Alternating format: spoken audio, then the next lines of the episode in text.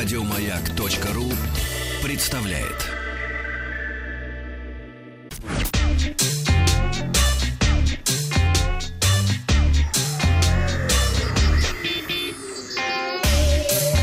Страна транзистория. А, по слухам, со ссылками на так называемые достоверные источники, компания TCL Communication может выпустить смартфон под брендом Palm во второй половине этого года. А, первое, время новый смартфон должен быть доступен у американского оператора Verizon, давнего партнера компании Palm, продававшего большинство смартфонов вплоть до Palm Pre 2. Оператор собирался продавать и Palm Pre 3, но смартфон был отменен компанией HP, которая купила тогда Palm, прежде чем тут успел выйти в Соединенных Штатах. Американская компания Palm, напомню, выпускала а, КПК и смартфоны на основе Palm OS. В 2010 году ее купила HP, и она перестала существовать как самостоятельная организация. А в 2014 году права на бренд Palm приобрела китайская TSL, а, которая также владеет брендами, такими как Alcatel и BlackBerry. Вчера утром пользователи Telegram начали жаловаться на сбой в работе мессенджера. Команда Telegram отреагировала через Twitter и признала проблему с подключением в Европе, Среднем и Ближнем Востоке, а также в странах СНГ. Как сообщил позднее Павел Дуров, произошло отключение электричества серверов, что и привезло, привело к проблеме Telegram в Европе. Команда работает над проблемой со своей стороны, но много зависит от того, как когда провайдер дата-центра сможет привести в порядок энергооборудование. Ну, а в официальном твиттере Роскомнадзора появилось следующее сообщение. Пользователи сегодня жалуются на сбой работы Telegram. По данным СМИ, больше всего жалоб поступает из России, Италии, Испании, Франции, Великобритании, Украины и Казахстана. Если вам не терпится заподозрить, заподозрить во всем Роскомнадзор, знайте, мы тут ни при чем. Ну и, собственно, работа Telegram была восстановлена буквально через три часа.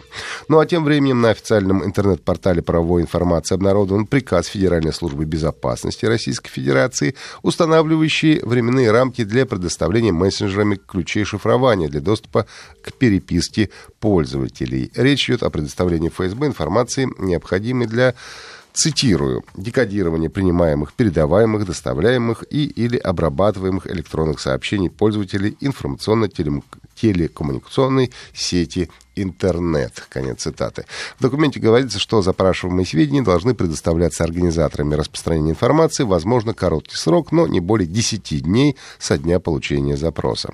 Это означает, что мессенджеры в России будут обязаны раскрывать ключи шифрования в течение 10 суток после обращения со стороны ФСБ. В случае отказа, скорее всего, сервисы будут блокироваться.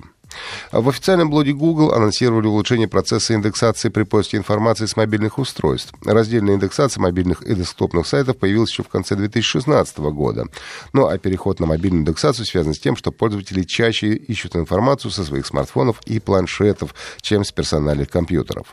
А в прошлом Google использовал десктопные версии сайтов при индексации результатов поиска. Когда у сайта есть разные версии для настольных и мобильных браузеров, особенно когда мобильная сильно урезана в отношении десктопной, пользователи смартфонов и планшетов часто могут получать в поисковой выдаче страницы с меньшим количеством нужного контента или в худшем исполнении. Именно эту проблему и решает мобильная индексация. А, компания Jason Partners Consulting обнародовала результаты исследования российского рынка легальных видеосервисов в 2017 году, а также сделала прогноз по развитию отрасли в ближайшие годы. Сообщается, что в прошлом году объем российского рынка легальных видеосервисов достиг э, почти 16 миллиардов рублей. Это на, 2, на 42% больше по сравнению с предыдущим годом, когда доход равнялся э, 11 с небольшим миллиардов. Э, онлайн-кинотеатры занимают сейчас 71 1,5% а, российского рынка легальных видеосервисов. Еще 12 приходится на телеканалы и 11,5% на операторов. Ну, а к 2021 году доходы рынка легальных видеосервисов в нашей стране могут увеличиться до 34 миллиардов рублей. При этом среднегодовой темп прироста в 2018-2021 годах составит 21%. Еще больше подкастов на радиомаяк.ру